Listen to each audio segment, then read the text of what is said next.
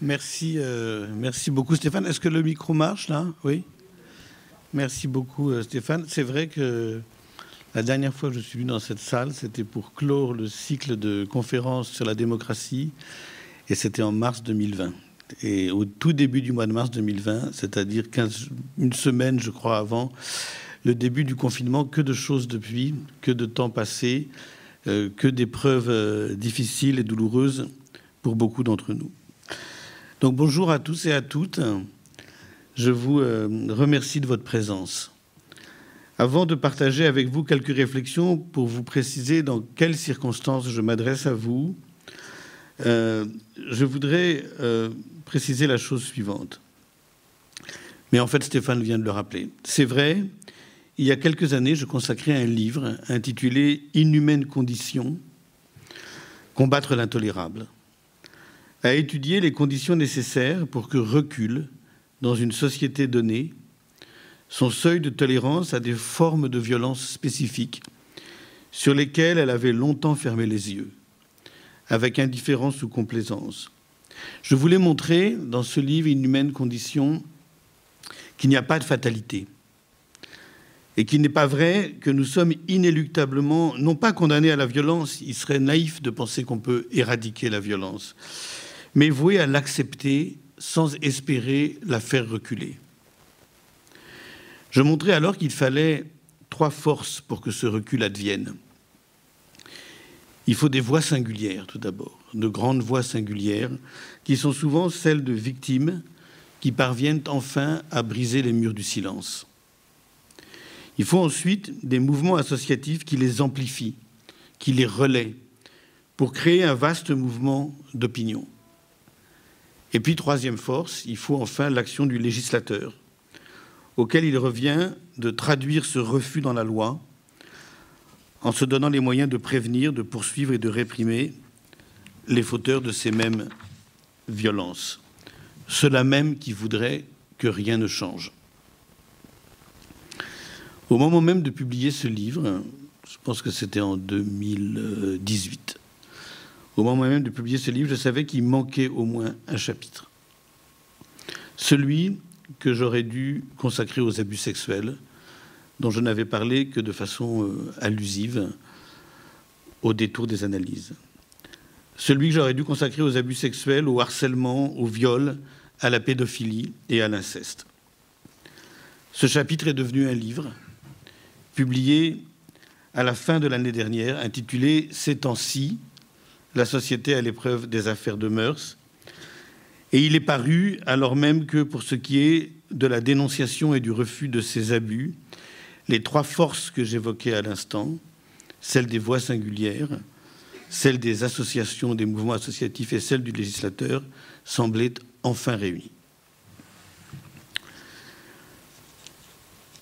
Je voudrais apporter encore deux précisions avant de commencer vraiment à entrer dans l'analyse.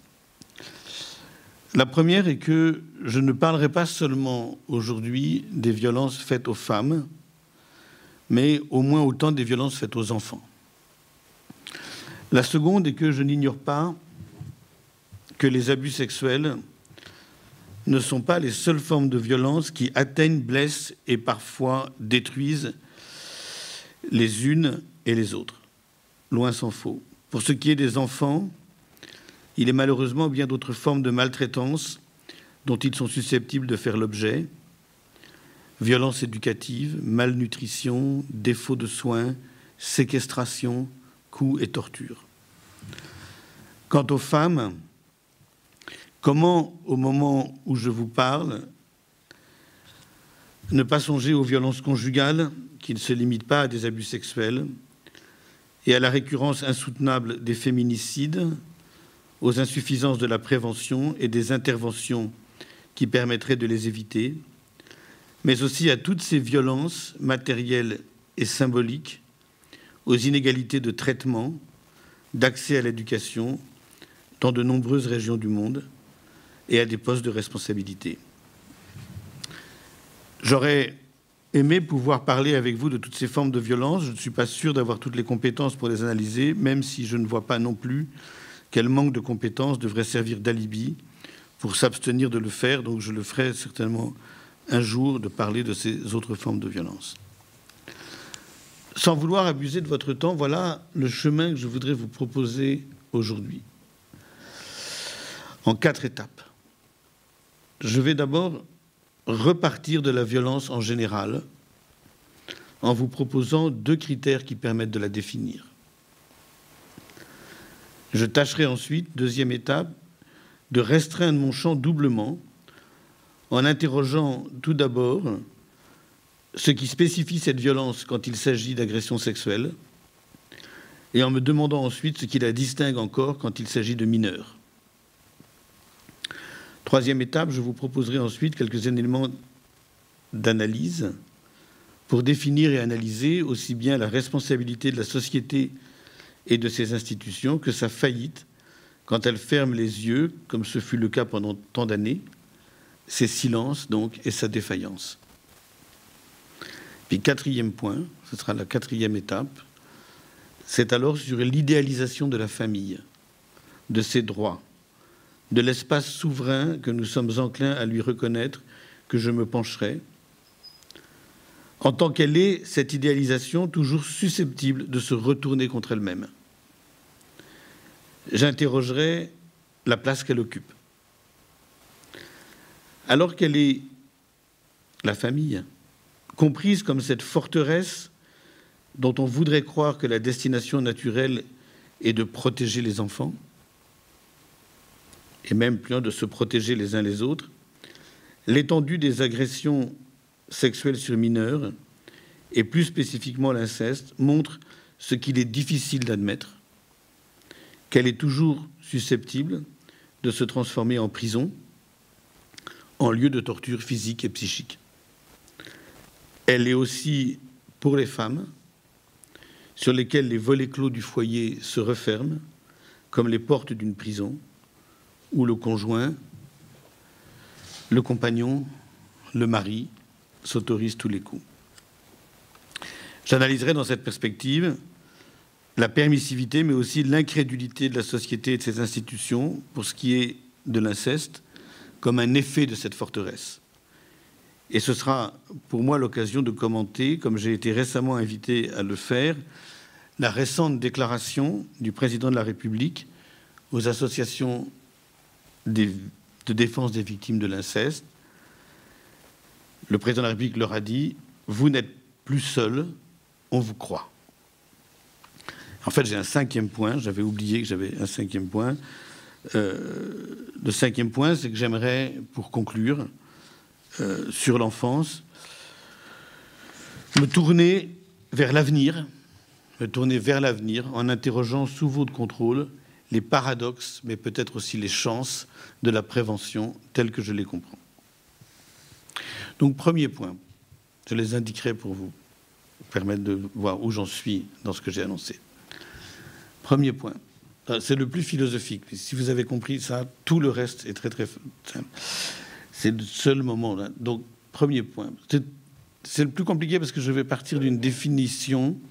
Je vais partir d'une définition de l'existence. Mais vous allez voir que cette définition, elle est finalement pas si difficile et que quand on l'a compris une fois, eh ben, on se dit ah oui c'est vrai, c'est en fait toute existence est relationnelle. Ce qui fait la singularité d'une vie irremplaçable, insubstituable, tient à l'ensemble des relations qui l'ont constituée depuis l'enfance et la constituent encore. Sans doute, celle-ci se modifie-t-elle avec le temps. Mais nous sommes chacun singulièrement, différemment, la résultante du continuum des modifications de ce tissu de relations. Relations avec des êtres, avec des choses, avec un espace, avec des lieux, avec des objets. Nous sommes à chaque instant, chacun singulièrement, la résultante du continuum des modifications de ce tissu de relations. Des êtres, des espaces, des objets familiers disparaissent et d'autres apparaissent. Pour autant, nous ne pouvons vivre et nous projeter dans l'avenir qu'en pariant sur une durabilité minimale des relations qui se croisent, se superposent ou se succèdent. Nous avons besoin de repères calendaires, des dates qui se répètent, spatiaux, des lieux où nous nous retrouvons, et affectifs, pour inventer notre propre singularité.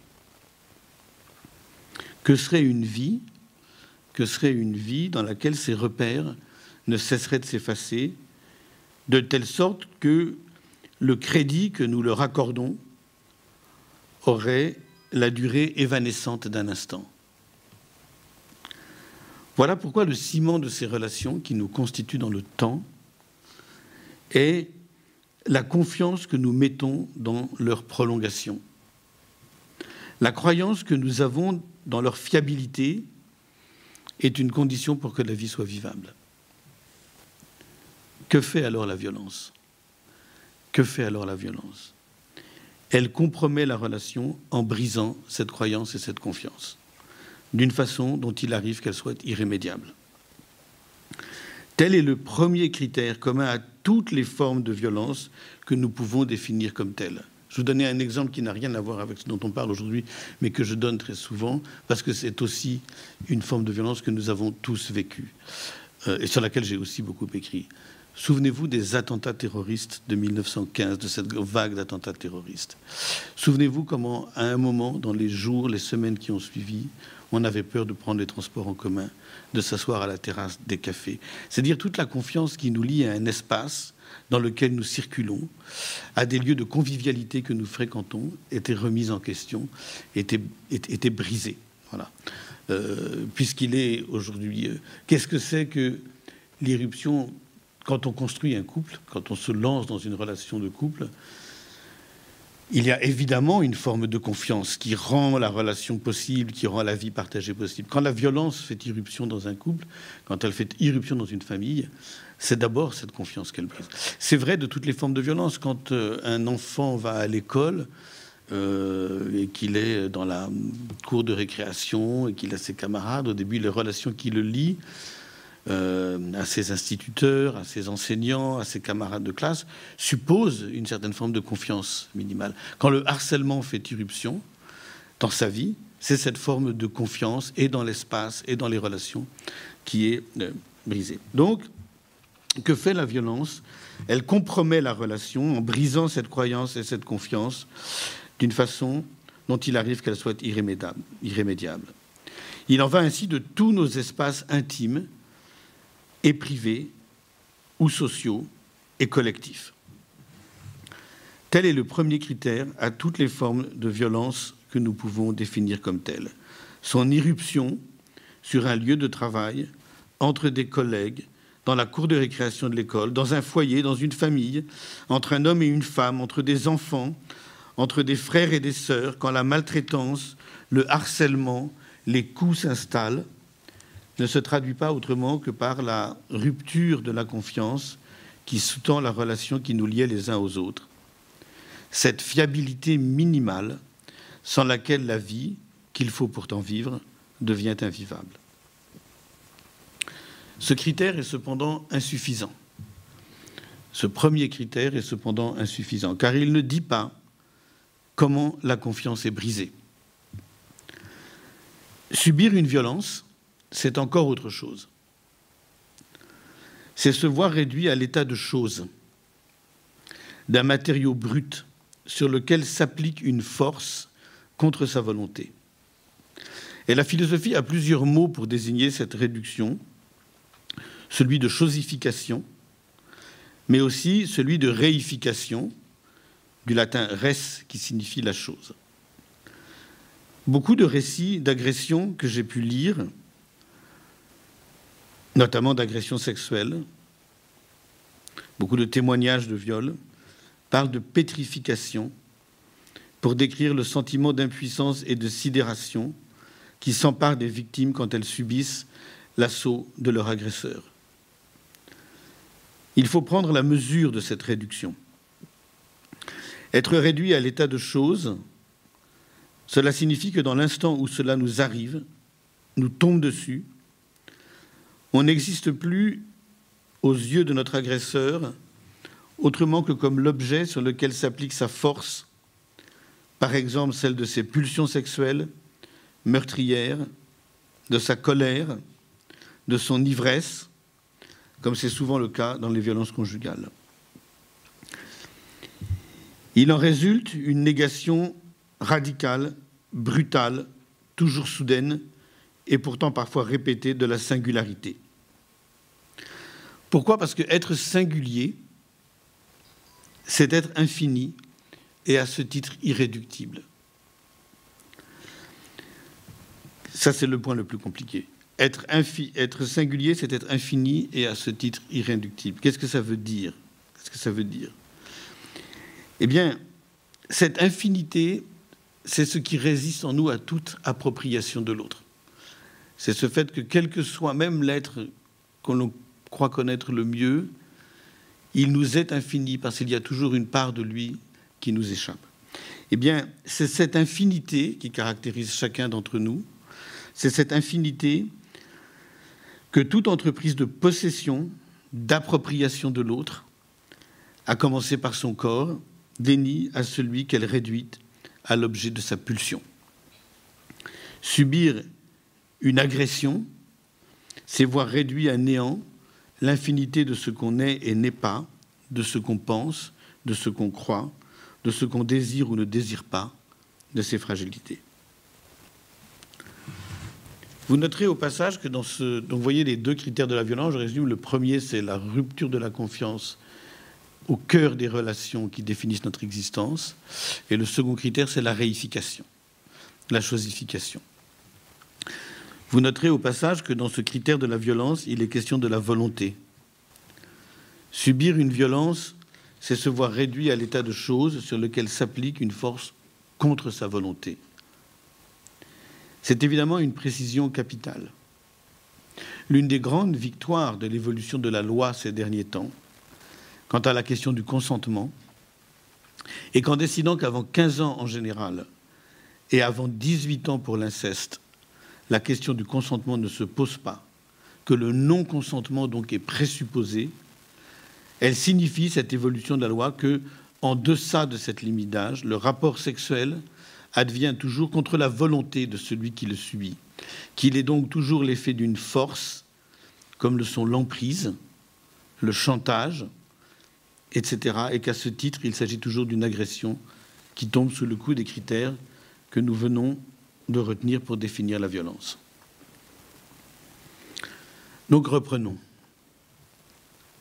Les relations qui nous définissent ne nous aident à vivre que pour autant qu'elles se manifestent très concrètement. Par exemple dans l'écoute, le soin, l'attention, comme un partage de singularité, reconnu comme tel, de singularité à singularité. Donc, dès lors que la réification et néantisation de la singularité, qu'elle abolit la singularité, qu'elle la dénie, dès lors que la réification et néantisation de la singularité, la relation est détruite. Lorsque la violence vient d'une personne aimée, dans laquelle on mettait un certain crédit, et je reviendrai un peu plus tard sur ce crédit, son assaut fait inévitablement surgir la question suivante, à un moment ou à un autre. Et je reviendrai également sur cette temporalité. Cette question, c'est celle des violences conjugales, c'est celle des violences éducatives, c'est celle des abus sexuels sur mineurs quand ils se produisent au sein de la famille.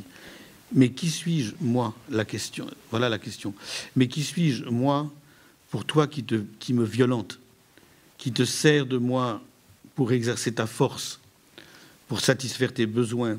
Comment peux-tu, as-tu pu prétendre m'aimer, me protéger et faire de moi ton objet sans te soucier de ce que je suis, de ce que je, sens, de ce que je ressens, de ce que je veux et ne veux pas Que suis-je pour toi sinon ce corps volé que tu frappes, que tu forces et dont tu abuses, et ce corps seulement, ta chose? J'en viens maintenant à mon deuxième point, parce que je ne voudrais pas vous lasser avec mes abstractions. Elles sont difficiles, mais je les crois nécessaires. J'en viens donc à mon deuxième point, c'est-à-dire la double spécification de la violence dès lors qu'elle concerne des agressions sexuelles et qu'elle touche des enfants ou de jeunes adolescents. Double spécification. L'agression sexuelle a ceci de commun avec la torture que la première confiance qu'elle brise est celle que l'on met dans son propre corps. Dans le tissu de relations qui définissent l'existence, c'est la première d'entre elles et la plus vitale. Nous avons besoin vitalement de ce crédit qui est euh, évidemment variable. Et nous savons combien dans le cours de la vie, des accidents comme la maladie et son, et son inéluctable vieillissement fragilisent ce crédit, le crédit qu'on a dans son propre corps. Cette confiance, la confiance qu'on a dans son corps, cette confiance, cependant, n'est pas donnée d'emblée. Contrairement à ce que dit le droit, je soutiendrai de façon euh, paradoxale qu'on est toujours et qu'on n'est jamais le propriétaire de son corps. On l'est juridiquement, bien sûr, et il est capital de le reconnaître. Mais on ne l'est pas naturellement et spontanément. Son corps, on se l'approprie. Son corps, on se l'approprie au fil du temps, au gré d'une disposition, dont les étapes, les paliers définissent les âges de la vie. Comme je pense qu'une grande majorité d'entre vous euh, sont parents, je pense que vous savez très bien de quoi je parle quand on élève un enfant, on sait ce que c'est que l'appropriation de son corps par un enfant. Ces étapes, ces étapes de la vie, les étapes de cette appropriation, qui sont si bouleversantes à connaître et à partager, la marche, la parole, la course, la danse, le sport, la découverte de sa propre sexualité fait partie de ce processus. L'éveil du désir, les premiers baisers et les premières caresses, les premiers ébats, l'abandon de son corps au corps d'un autre, la double et conjointe possibilité partagée, fusionnelle, de donner et de recevoir du plaisir, sont la part la plus mystérieuse, la plus merveilleuse, mais peut-être aussi la plus euh, périlleuse de cette appropriation continuée. Pourquoi périlleuse? Pourquoi cette appropriation de son corps, et notamment cette phase-là, l'appropriation de sa sexualité Pourquoi est-elle merveilleuse, mais aussi la plus périlleuse de cette appropriation continuée? Pourquoi périlleuse? Elle l'est à plus d'un titre. Elle se fait tout d'abord, cette appropriation, à l'épreuve des transformations qui bouleversent la reconnaissance que l'on a de son propre corps. Et là, je parle de l'adolescence. Le regard tantôt impatient, tantôt inquiet, rempli d'attentes et de surprises qu'on porte sur lui quand vient le temps de la puberté. Et l'on sait, et l'on sait combien tout ceci rend les adolescents vulnérables, le malaise et le mal-être qui en résultent. Est-ce tout? Est-ce le tout de ce péril? Non, bien sûr. Et vous aurez deviné que c'est à cela que je voulais en venir. Cette appropriation, qui est constitutive de la relation qui nous lie à notre propre corps, et par là même au corps des autres, cette appropriation déjà fragile peut se voir monstrueusement court-circuitée par la réification dont nous parlions à l'instant. La pédophilie et l'inceste sont les noms de ce court-circuit. Mais plus généralement, toute agression sexuelle. La violence de leur destruction tient à ceci leur prédation ne laisse aucune chance à leur proie de s'approprier leur propre corps, étape par étape. Elle ne leur laisse aucune chance parce qu'elle en fait brutalement son objet, sa chose, exerçant sur lui un droit de propriétaire, quels que soient les prétextes, les ruses, les faux semblants de cette mise à disposition.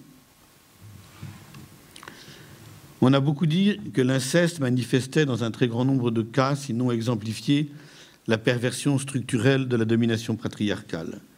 Ce court-circuit de l'appropriation révèle ce qui en fait l'essence de cette perversion. Une confiscation du temps, l'éveil du désir quand il surmonte la pudeur, les premiers émois, leur émerveillement, tout ce temps-là, qui est un temps long. Une confiscation du temps, l'éveil du désir quand il surmonte la pudeur, les premiers émois, leur émerveillement, une confiscation, une privation qui sont une mutilation de la vie. Pourquoi les relations sexuelles entre adultes et enfants sont-elles condamnables? Pourquoi l'idée qui fut un temps si répandue selon laquelle il n'y avait rien de choquant à ce que les adultes se chargent de l'initiation à la sexualité des enfants, des jeunes adolescents, y compris des leurs?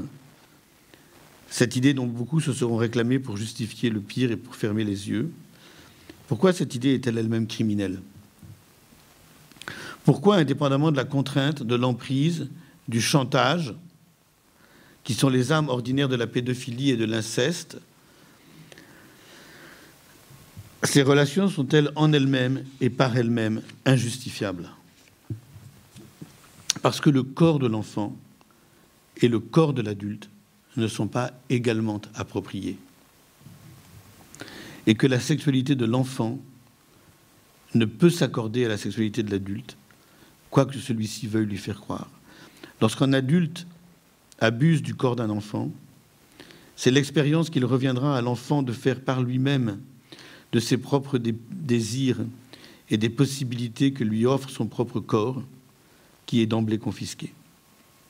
Un corps d'enfant, violenté, violé, abusé par un adulte, est un corps volé, mutilé, un corps privé de la possibilité, heureuse ou malheureuse, de s'approprier soi-même. La notion fallacieuse d'initiation à la sexualité est le nom de cette privation. S'il est vrai que l'éducation, l'apprentissage, l'instruction d'un enfant n'ont d'autre finalité que de l'aider à devenir lui-même, à se trouver et s'appartenir, c'est tout l'inverse que produit cette pseudo-initiation. Elle aura toujours rendu le corps de l'enfant étranger à lui-même. Et c'est ce que nous disent tous les témoignages, la durabilité du traumatisme, tous les témoignages d'enfants. Et j'en ai lu pour écrire ce livre, j'en ai tellement lu, j'en ai lu ad nauseam. À un moment, c'était pendant le premier confinement, je me disais maintenant tu as promis que tu allais faire ce livre. Euh, on m'avait beaucoup encouragé à le faire, et donc je dis bon très bien, j'ai les outils pour le faire, mais je dois savoir de quoi je parle. Donc un jour, une amie qui avait été elle-même abusée par son frère pendant son adolescence, me dit j'ai les livres qu'il te faut. Elle vient chez moi. Elle vient chez moi avec un sac d'arty. C'est grand les sacs d'arty, hein, un sac d'arty rempli de livres. Et donc pendant le confinement, pendant plusieurs semaines, jusqu'à vraiment ne plus pouvoir, j'ai lu ces récits, ces témoignages pour au moins savoir de quoi je parlais. Et puis après, quand le confinement a été fini, j'ai rencontré quelques responsables d'associations des victimes de l'inceste. Eh bien, tous les témoignages que j'ai pu lire, tout ce que j'ai pu lire, disent que, euh, euh, que, euh, cette, que les agressions sexuelles dont les enfants font l'objet,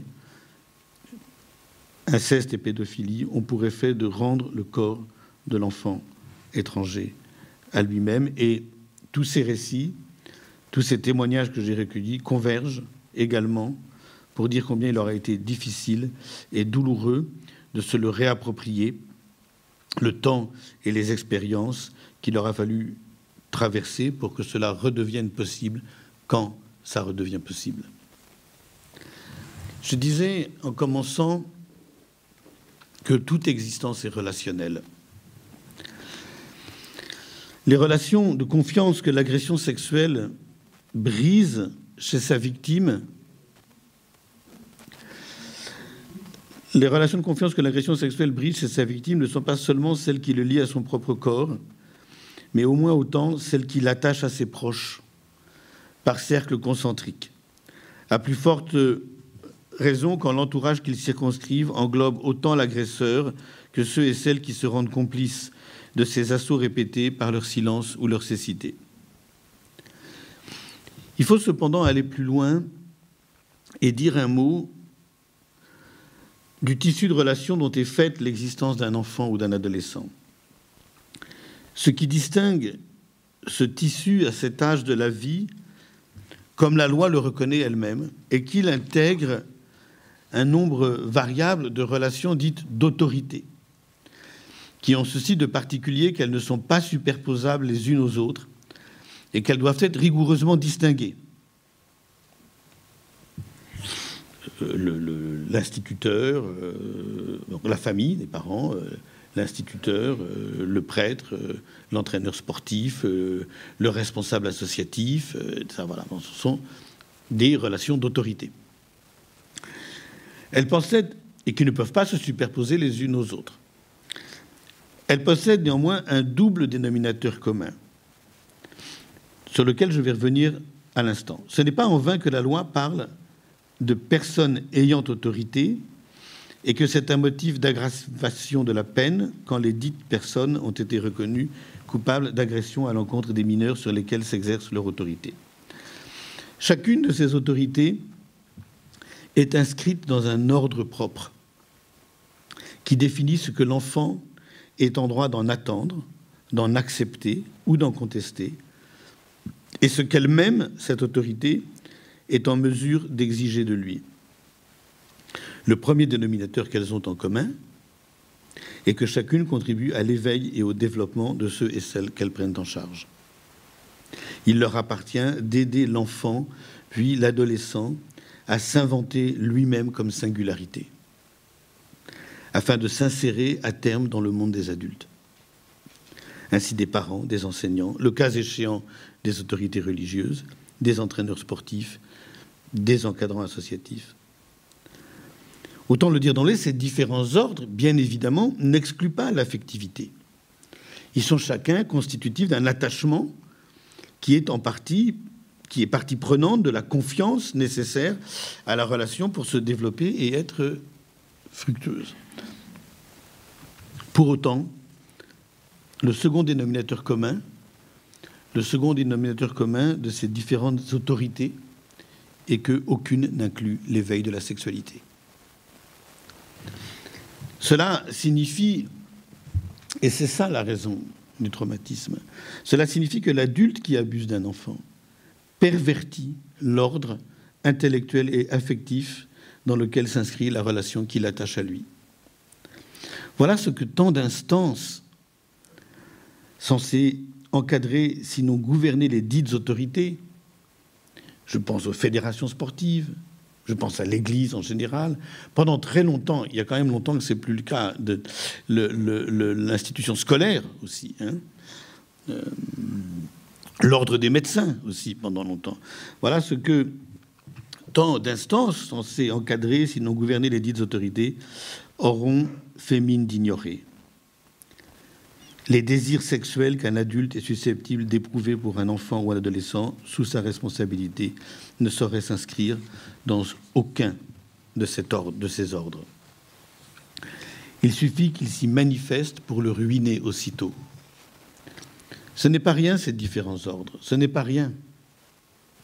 Conjointement à d'autres relations, les amis, les camarades d'école, de collège ou de lycée, ils sont constitutifs du monde de l'enfant ou de l'adolescent.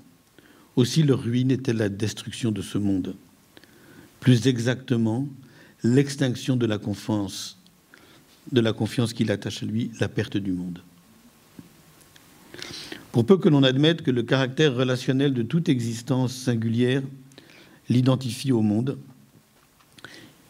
il faut reconnaître, voilà, le fait qu'on soit un tissu de relation, c'est qu'on est un monde, chacun d'entre nous est, le monde à soi tout seul, parce qu'il est fait de toutes ces relations qui le, qui, le lit. Et quand ces relations sont brisées, quand toutes les confiances est rompue, alors c'est le monde qui disparaît. Alors c'est tout simplement euh, la perte pour l'enfant de son monde. Pour peu que l'on admette que le caractère relationnel de toute existence singulière l'identifie au monde, il faut reconnaître que chaque enfant abusé, mais c'est aussi vrai des adultes, agressés, signifie un monde durablement perdu, un monde à reconstruire et à retrouver. C'est à ce niveau de responsabilité pour la société que le fléau des agressions sexuelles sur mineurs, de la pédophilie et de l'inceste doit être pensé. C'est à ce niveau de gravité qu'il engage la prévention, la répression et la réparation qui sont à sa charge. Il y a une chose que j'ai oublié de vous dire. Il y a une chose que j'ai oublié de vous dire. Vous savez que après euh, du livre de Camille Kouchner, La Grande Familia, de cet immense mouvement d'opinion, de dénonciation euh, de, sur le MeToo inceste, s'est mise en place euh, au ministère de la Santé, dirigée par un magistrat, une commission chargée euh, de faire des propositions sur la prévention, la répression et la réparation des abus sexuels sur mineurs. il y a une trois semaines à peu près, euh, cette commission, le président de cette commission, qui est un magistrat, euh, m'appelle et me dit Nous n'avons pas encore auditionné dans notre commission de philosophes. Nous aimerions avoir un, éclairage philosophique sur ces questions-là, le regard du philosophe. Et pour tout vous dire, la communication que je vous présente aujourd'hui, avec quelques modifications, reprend en large partie le texte que j'ai présenté devant cette audition il y a euh, trois semaines. Euh, voilà pourquoi je parle de la responsabilité de la société, euh, de son engagement dans la prévention, la répression et la réparation qui sont à sa charge. Donc j'en viens au mon troisième point. J'en viens donc à mon troisième point, la responsabilité de la société et de ses institutions, à savoir non seulement le sens de ses failles et de sa faillite qui auront duré tant d'années, mais aussi les responsabilités qu'il en aille désormais autrement. Je voudrais tout d'abord vous demander de m'accorder un principe éthique que j'ai développé dans beaucoup, beaucoup de livres, tous ceux qui m'ont conduit vers ces questions-là. Ce principe éthique, c'est celui selon lequel une relation juste avec autrui suppose la responsabilité du soin, du secours et de l'attention qu'appelle de partout sa vulnérabilité et sa mortalité. Pour le dire autrement, cette attention, ce soin, ce secours, c'est ce que nous devons à tout autre en tant qu'il est vulnérable et mortel. Tout autre, cela signifie qu'il ne devrait pas y avoir d'exception. Dès qu'on entre dans l'ordre de l'exception, dès qu'on fait des distinctions, décidant à qui s'applique et à qui ne s'applique pas l'exercice de cette responsabilité, dès qu'on transige, autrement dit, avec le principe éthique radical que je viens d'énoncer, la morale dont on se réclame devient intéressée, particulière et partisane. Elle se perd dans ce que Camus appelait la casuistique du sang. Mais des transactions de cet ordre, nous en faisons pourtant tout le temps. Nous en faisons tout le temps, individuellement et collectivement et je leur ai donné le nom générique de consentement meurtrier. Nous ne cessons d'ignorer, d'oublier des catégories entières d'individus qui réclament attention, soins et secours. Ce n'est pas toujours le cas, mais il arrive qu'il s'agisse des victimes d'une violence spécifique que la société ne voulait pas voir, dont elle préférait ne pas entendre parler, sinon de façon anecdotique, pour des raisons qui demandent chaque fois à être analysées et sur lesquels je reviendrai dans un instant à propos des violences dont nous parlons aujourd'hui. Vous l'aurez compris, si je fais ce détour à l'instant en mobilisant des catégories auxquelles j'ai consacré l'essentiel de mes réflexions depuis une dizaine d'années, notamment cette catégorie de consentement meurtrier, cette définition de la responsabilité que je viens de donner, c'est parce que à plus d'un étage, les murs du silence dans lesquels la société a enfermé les victimes mineures d'abus sexuels. Mais au moins autant cette violence faite aux femmes dont j'aurais aimé vous parler davantage que je ne suis en mesure de le faire aujourd'hui, et je vous prie de m'en excuser, eh bien, les murs du silence dans lesquels la société a enfermé les victimes mineures d'abus sexuels, et au moins autant cette violence faite aux femmes, relèvent d'un consentement meurtrier de cet ordre. Ce consentement peut prendre de nombreuses formes actives et passives qu'il faut distinguer. à ceci près que toute passivité est plus active qu'elle ne veut bien le reconnaître lorsqu'elle concerne les formes de violence contre lesquelles on ne dit ni ne fait rien. Les violences faites aux femmes comme aux enfants auront fait l'objet de beaucoup de passivité de cet ordre qui auront rendu la société largement complice. Combien savaient et ne se seront jamais alarmés de leur, perpétration et de leur perpétuation, de leur couverture dans tant de lieux et par tant d'instances, au profit d'hommes violents autant que de prédateurs sexuels confortés dans leur impunité. Le silence était double. Il y avait d'une part celui des victimes enfermées dans la honte, et d'autre part celui de la société qu'au bout du compte, cet enfermement arrangé. Mais, la condition humaine est aussi faite de sa capacité à modifier son rapport à la violence. En identifiant et combattant des formes de violence que jusqu'alors elle n'avait pas su identifier comme telles et sur lesquelles elle fermait les yeux, restant sourde à l'appel de ses victimes. La violence donc n'est pas une fatalité, comme je le disais en commençant. Il arrive toujours dans l'histoire un moment où ce qui était toléré ne l'est plus, où se déplace donc son seuil de tolérance. Ainsi en est-il allé du travail des enfants, des châtiments cruels, de la peine de mort. Mon sentiment est que si nous vivons aujourd'hui un sentiment d'époque considérable, c'est qu'il en va de même aujourd'hui, laborieusement, mais je crois que le mouvement est en marche. Des violences faites aux femmes, les violences conjugales sans doute, mais aussi toutes les manifestations du sexisme les plus ordinaires, comme de celles qui font des enfants la proie des adultes, l'inceste et la pédophilie. Sans doute, cela ne les fait-il pas disparaître partout au même moment, mais ce déplacement est toujours le signe d'un progrès qui se traduit de deux façons articulées l'une à l'autre, un bouleversement des consciences et une évolution de la loi. Je veux croire que nous vivons aujourd'hui un moment de cet ordre. Le temps est venu pour les raisons suivantes. Je rappelais en commencement que pour que le seuil de tolérance se déplace, trois forces sont impliquées. La première, donc, est celle de voix singulières qui sont en l'occurrence, dans le cas des abus sexuels et plus généralement des violences faites aux femmes, comme de celles qui touchent les enfants, celles de victimes qui trouvent enfin le courage et la force de parler. Leur pouvoir est celui d'une identification. Elles rendent visible ce qui ne l'était pas, ou du moins pas assez, et permettre de mettre les mots qu'on n'osait pas mettre sur la violence qu'il s'agit d'identifier. Il faut parfois du temps pour que ces témoignages soient entendus, pour que ces voix soient relayées. Je m'en expliquerai dans un instant. Mais quand elles le sont enfin, il ne devient plus possible de fermer les yeux. Cette identification, c'est aussi une nomination. Dans ses réflexions sur la guillotine, Camus soulignait que pour rendre la peine de mort intolérable aux yeux de ceux qui lui trouvaient des justifications, il importait avant tout d'apprendre à la nommer d'un juste nom, à savoir de la désigner comme un meurtre légal.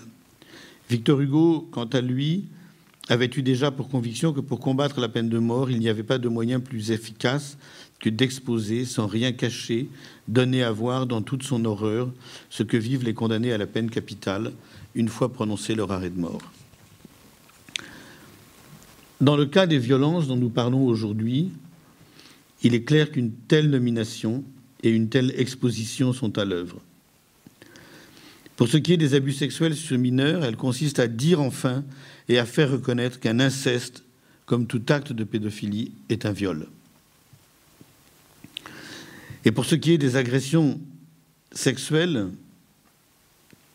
elles reviennent aussi, et je crois que c'est essentiel, à faire prendre la mesure de l'étendue du traumatisme, des séquelles, c'est-à-dire à montrer l'étendue du mal. Les témoins silencieux de telles agressions ne peuvent plus minimiser ce qu'ils faisaient semblant d'ignorer. La violence faite aux femmes comme aux enfants les abîme durablement, et se taire, c'est se rendre complice de ce qui les détruit. Quant aux autres, c'est peut-être enfin leur incrédulité qui est battue en brèche. Il faut du temps pour que ces mots et ces images entrent dans les consciences, mais ils finissent par y parvenir. Je soulignais l'implication nécessaire de trois forces. La seconde consiste dans le relais des voix singulières par une action collective, désormais double, celle des mouvements associatifs et celle des réseaux sociaux, qui, d'une part, sortent les victimes de leur isolement, d'autre part, avertissent de l'étendue du fléau, lancent l'alerte, organisent le combat pour que les pouvoirs publics agissent. Il faut rendre hommage à la part considérable de leur travail dans ce recul du seuil de tolérance dont je cherche à cerner avec vous les conditions. Quant à la troisième force, c'est évidemment l'action du législateur. Elle ne se mobilise pas au même rythme et dans le même temps que les deux précédentes, dont elle est tributaire, et qui ont à charge de la nécessité, de la convaincre de la nécessité d'agir. Vous n'êtes plus seul, on vous croit, déclaré récemment le président de la République aux associations de victimes de l'inceste. Leur signaler qu'elles ne sont plus seules signifiait clairement que cette troisième force entend enfin ne plus être un frein ni faire obstacle, qu'elle s'associe donc aux victimes, aux associations et plus largement aux vastes mouvements d'opinion pour que le fléau des abus sexuels sur mineurs soit davantage considéré, prévenu tout d'abord, poursuivi et réprimé ensuite avec des moyens policiers et judiciaires adaptés et éduqués pour cette poursuite et cette répression. Réparer enfin. Réparer enfin au sens de cette attention, de ce soin et de ce secours dont je faisais à l'instant le principe d'une responsabilité éthique qui est aussi une injonction adressée aux politiques. J'en viens maintenant à mon quatrième point. On vous croit. On vous croit. Je voudrais m'attarder un instant sur cette seconde partie de la déclaration présidentielle et l'étendre au-delà des abus sexuels sur mineurs à l'ensemble des violences dont il est question aujourd'hui. Comment le comprendre? Cela veut-il dire que jusqu'alors ceux et celles qui alertaient, qui s'alarmaient, qui réclamaient cette action législative, préventive, répressive et réparatrice que j'évoquais à l'instant n'étaient pas crus Quel est alors le sens de cette incrédulité, de cette incrédulité passée? Pourquoi est-elle malgré tout encore et toujours un problème? Je voudrais ici faire une distinction entre la pédophilie en général et l'inceste en particulier. La spécificité du second, l'inceste, est qu'elle atteint très profondément l'idéalisation et la sacralisation de la famille qui structure la société.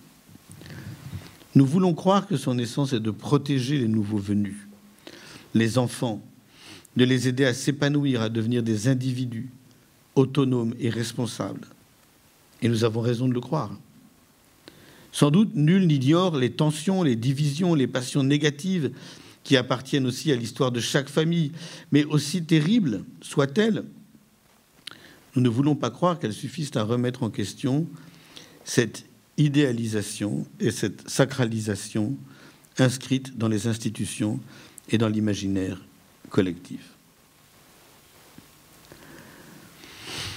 Et il en va de même de toutes les violences domestiques celles qui font du foyer un enfer. Nous aimerions croire que l'irruption de la violence au sein des familles, les violences conjugales, la maltraitance des enfants, garde un caractère exceptionnel et que cela n'enlève rien au fait que le sens de la famille repose sur l'amour et le soin mutuel que les parents partagent et se donnent à leurs enfants.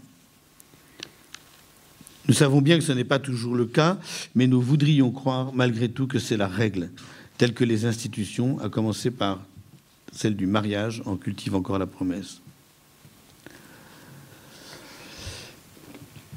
Voilà la raison pour laquelle, me semble-t-il, la réalité et surtout l'étendue de l'inceste comme fléau sont restés si longtemps un tabou. S'il y avait de l'incrédulité, elle portait d'abord sur les chiffres, les statistiques. Ce que ces dernières disent, qu'il est si difficile d'admettre, est en effet terrible à entendre, à savoir que l'inceste n'est pas exceptionnel et qu'on ne saurait le recevoir sans s'interroger sur la famille elle-même. Alors on les a tellement répétées que je suppose que vous les connaissez, ces statistiques.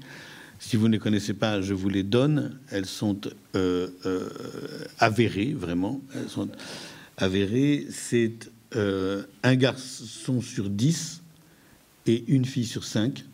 C'est-à-dire c'est un enfant sur sept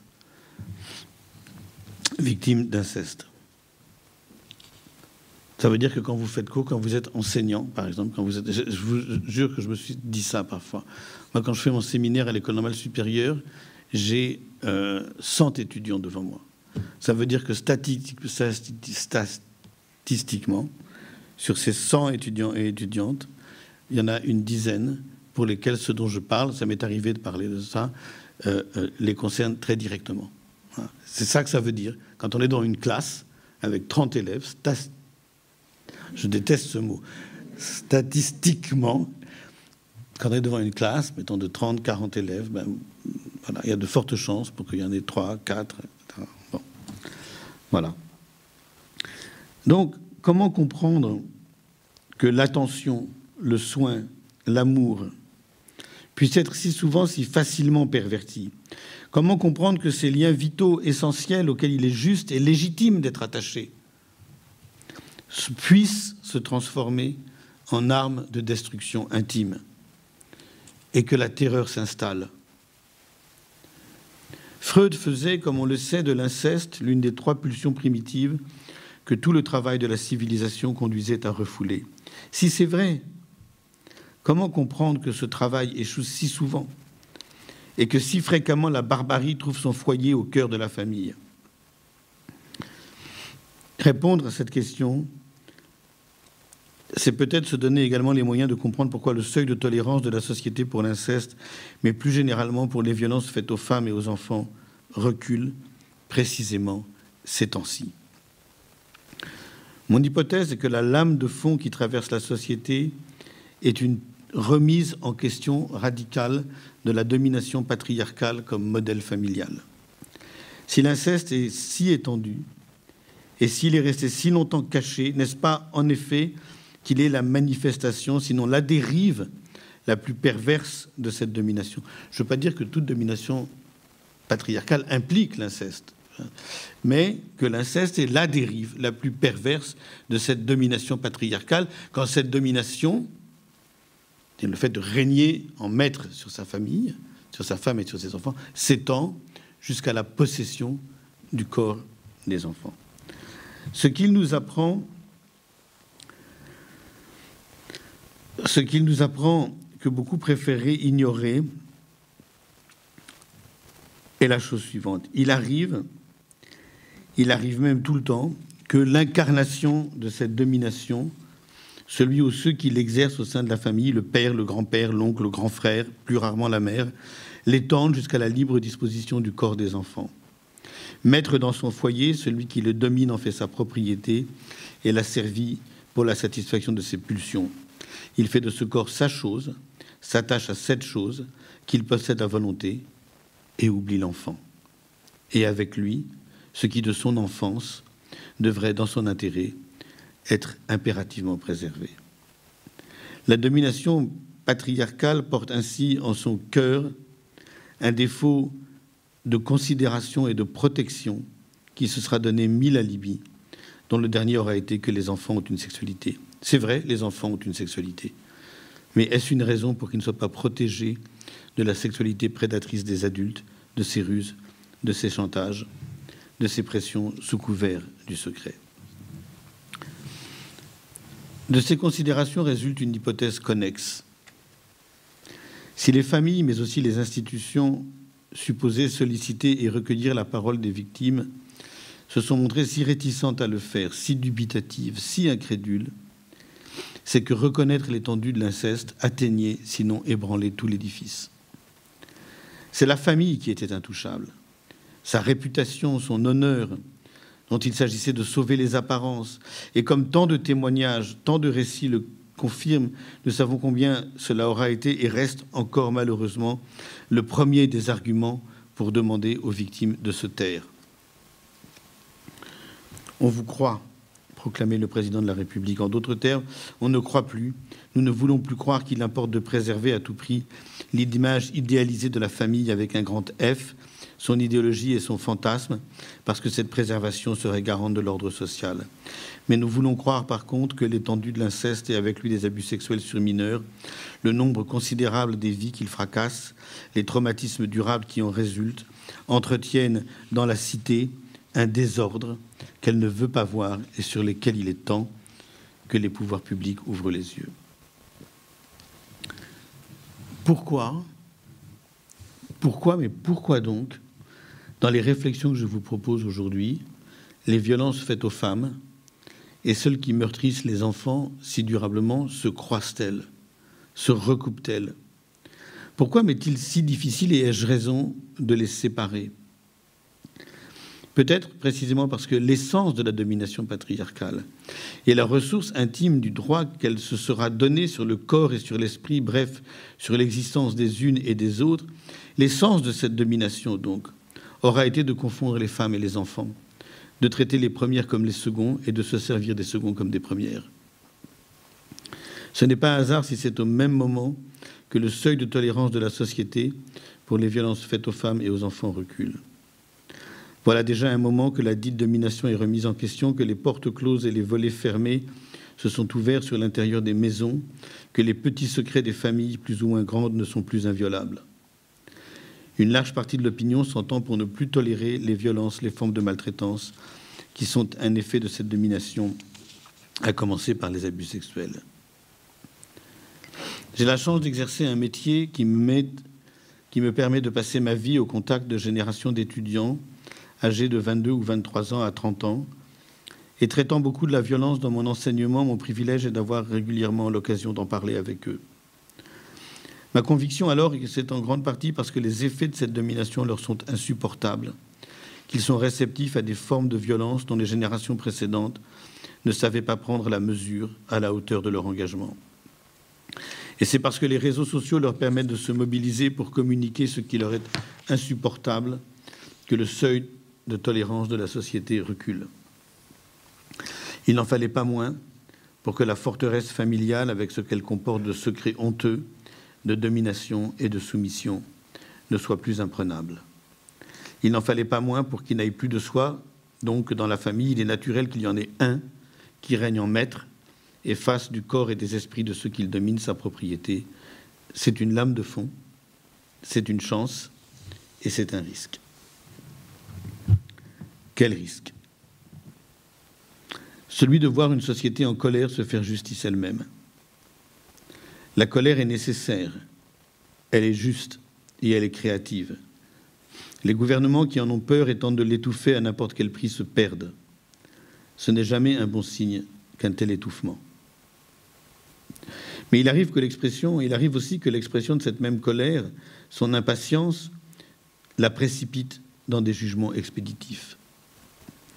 Or, s'il est juste d'entendre la demande de justice qui émane d'une indignation et d'une révolte émanant de la société, à plus forte raison quand elle est portée par une génération, il n'est jamais juste que la société s'estime autorisée et décide de se faire justice elle-même en court-circuitant toutes les médiations. C'est pourquoi il est de la responsabilité des pouvoirs publics d'apporter, dans des délais raisonnables, une réponse à cette demande pour ne pas abandonner la colère à elle-même. Cette réponse est triple, préventive, répressive et réparatrice. Seule en effet cette triple dimension est susceptible de donner un contenu à la sollicitude qu'exprime l'expression ⁇ Vous n'êtes plus seul ⁇ Il n'est pas sûr qu'ici les compétences du philosophe n'atteignent pas leurs limites. La répression et la réparation demandent une, une expertise qui n'est pas la mienne celle de policiers, de magistrats, de médecins, de psychiatres, de pédopsychiatres. Je ne suis pas sûr, au demeurant, d'être beaucoup plus qualifié pour parler de prévention. Mais pour conclure, je voudrais malgré tout essayer de dire un mot de ce que je comprends comme un paradoxe. Vous ne m'en voudrez pas au moment de conclure d'en revenir une fois encore aux enfants. Distinguons tout d'abord la pédophilie de l'inceste. Pour ce qui est de la première, il n'y a pas de contradiction à ce qu'elle soit assurée par la famille, pour la seconde, elle demande à être assumée par un tiers. C'est de ce tiers que j'aimerais dire un mot, et donc plus spécifiquement de l'inceste. De qui de quoi, de quelle instance pourrait-il s'agir sinon de l'école? Pour ce qui est de la pédophilie en général, il me semble en effet que l'une des choses dont on peut prévenir les enfants concerne les stratégies, les ruses de l'adulte pour abuser d'eux. Comment parler aux enfants? S'il m'était donné de le faire, je les préviendrais de l'injonction au secret. Je leur dirais qu'un adulte qui leur dit et leur fait des choses, qui les embrasse, les caresse, en leur disant que c'est leur secret, qu'il ne faut en parler à personne, en leur murmurant à l'oreille que les autres ne comprendraient pas, leur dit et leur fait des choses qui sont interdites, répréhensibles et punies par la loi, et qu'au contraire, la première chose est d'en parler.